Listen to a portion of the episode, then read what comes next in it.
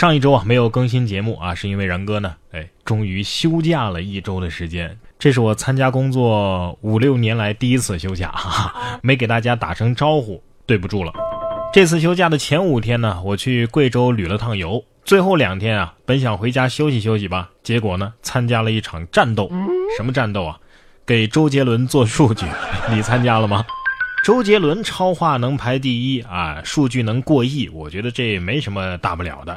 可是我万万没想到，东北大米也能享受一把顶级流量的待遇，居然有不理智的脑残粉为他大打出手。米爸爸爱你，爸爸给你做数据哟。说两个男子啊，因为争论谁更了解东北大米而互殴，网友说呀，纯属吃饱了撑的。近日，牡丹江到北京的 T 二九八次列车上，两名陌生男子在火车上闲聊，在争论谁更了解东北大米的时候，两个人意见不合，大打出手。民警调取监控之后，确定违法行为人是侯某，他打了对方。目前，侯某已经被行政拘留十天。网友说呀，这真是吃饱了撑的。对呀，是啊，几个菜呀，吃这么多啊？这东北上千种常见的打架理由当中，我觉得这是最彪的一个了。不仅东北大米有粉丝啊，东北的雪糕也征服了全国。这炎炎夏日的啊，吃一口雪糕，幸福感是瞬间飙升啊！你最爱吃什么品牌的雪糕呢？根据饿了么发布的《二零一九年中国雪糕地图》，上海人最偏爱的还是光明，浙江人呢爱冠生园，广州人爱五羊，河南人爱天冰。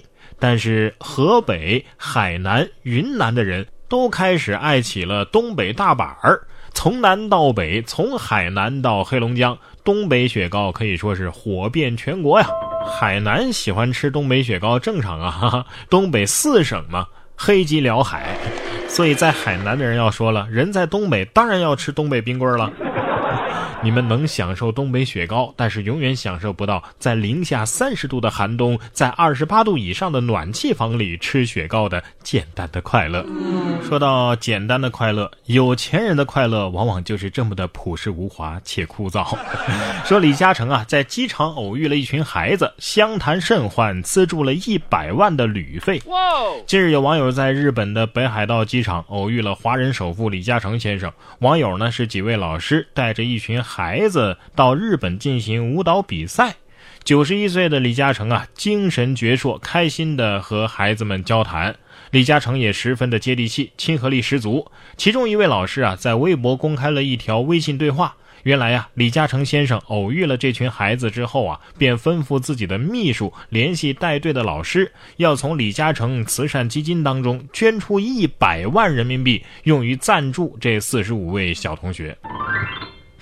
还追什么爱豆的行程啊？谁能告诉我一下李嘉诚先生下一站机场的名称和时间？我也是个孩子呀，七岁零两百多个月的那种啊。以我的这个唠嗑水平，我觉得也能跟他相谈甚欢。钱什么的无所谓啊，主要是喜欢唠嗑啊，喜欢聊天，相信缘分。哎，平时老老实实的上班啊，拿的工资少也就算了。关键是每天都要从家里爬起来，然后开车堵上个一两个小时，再到单位，然后下班的时候再堵上个一两个小时回家，确实很痛苦啊。所以是时候把这条新闻转发给老板看看了。担心奥运游客挤不上车，日本六十万名员工在家上班。根据媒体十六号的报道，为了缓解东京奥运交通拥堵，当地政府及奥组委啊发起了员工在家远程办公活动，超过三千家单位。约六十万名员工将在七月二十二号在家试行两周，包括富士通、丰田、理光、日本电器等公司都参与了试行。我就把话放这儿：如果在家办公，我保证冲破艰难险阻，尽量少躺着。哎，那么问题来了，会不会出现奥运选手堵在路上的新闻呢？嗯，我觉得很有可能。这堵在路上啊，倒是小事儿啊。要是在路上出现什么大的事故，那才吓人呢。这不嘛，七月十四号的上午九点，兰南高速许昌段就发生了连环追尾事故啊！高速上是突发大火啊，司机大笑一分钟救了全车五十四人啊。等会儿，司机啊江大笑，一分钟的时间里救了全车五十四人。哎呀，我第一次看标题还以为是司机大笑一分钟之后才开始救人呢。哎，有没有记者问一下司机师傅？请问你为什么大笑一分钟啊？事情是这样的啊，七月十四号的上午九点，司机江大笑发现前方发生了事故，及时停车避险。谁料停车一分钟之后啊，被后方的车辆连环追尾，追尾的白色轿车呀突发大火。呃，江大校呢，立即拿起车上的灭火器冲了下去，对着起火的轿车进行灭火，同时紧急疏散了大巴上的五十三名乘客。一分钟之内，所有乘客都撤离到了一百五十米以外的安全区域。由于撤离的非常及时，事故当中的大巴车上没有一员伤亡，而大巴车呢，则是烧成了空架。事后记者了解到啊，司机是河南驻马店人，已经有多年的驾龄了，为沉着冷静的江师傅点赞！可以入选年度最正能量新闻之一了啊！说完正能量的，怎么能少了年度沙雕呢？说男子连境外服务器微博晒毒求抓，警察四小时之后就登了门。七月十四号，江苏常州一个男子微博上发图片晒毒，并且嚣张的配文称：“毒品现在还有没有人抓呀？”四个小时之后，派出所民警将男子给抓获。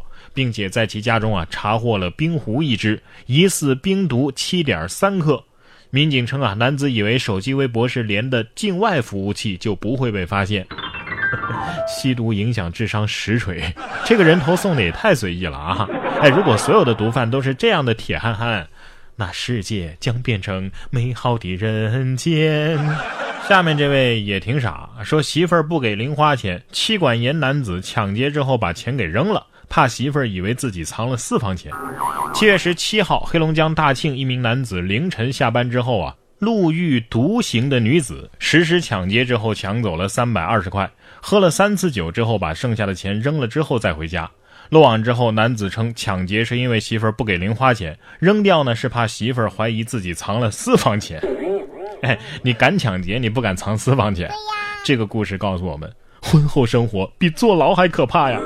哎，关键是你三百二十块钱能喝三顿酒啊！据说还给同事买了冰棍儿，然后还能剩下一笔钱，这这这不是东北物价低，是因为对藏私房钱的男人来说，三百二十块就是一笔巨款了，省着点花能花到死，对吧？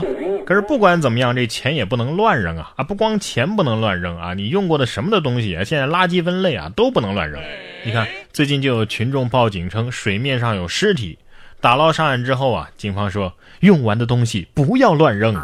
警察同志，快来呀！水面上有具尸体漂在那儿啊！